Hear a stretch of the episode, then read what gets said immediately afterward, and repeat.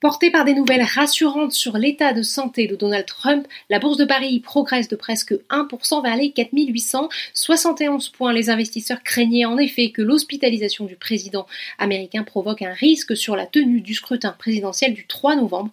Les mauvaises nouvelles du jour sont ainsi laissées de côté, à savoir une contraction de l'activité du secteur privé en France en septembre, une première depuis mai, et évidemment de nouvelles mesures de restriction à Paris en raison de l'aggravation du contexte sanitaire du côté des valeurs le secteur bancaire est animé par ce nouveau projet de fusion en Espagne entre Unicara et Liberbank. Société Générale et BNP Paribas gagnent toutes les deux plus de 3%. Il faut dire que ces fusions donnent des idées à certains analystes avec Morgan Stanley qui s'interroge sur l'intérêt d'un rapprochement entre BNP Paribas et Société Générale.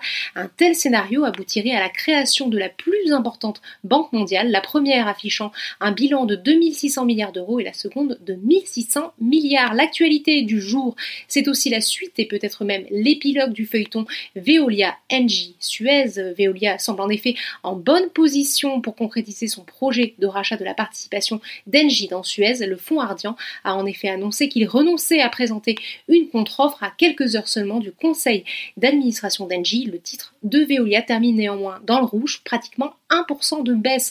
Rebond inattendu égard à l'actualité pour la foncière Unibail Rodamco Westfield, plus 4,42%, plus forte hausse du CAC 40. Orange est toujours en hausse après avoir remporté la quantité la plus élevée de fréquences 5G en France dans le cadre de l'attribution des fréquences mobiles 5G. Sur le SBF 120, les parapétrolières profitent du rebond des cours du pétrole. Lagardère bénéficie toujours de son côté de l'acquisition par groupe Arnaud de 5% du capital. Très belle séance également pour Natixis. A l'inverse, la vente de Suez fait chuter le cours outre-Atlantique. La bourse de New York est portée à court terme par un ISM des services meilleur que prévu en septembre et par l'espoir de l'adoption d'un plan de relance au Congrès. Voilà, c'est tout pour ce soir. N'oubliez pas, toute l'actualité économique et financière est sur Boursorama.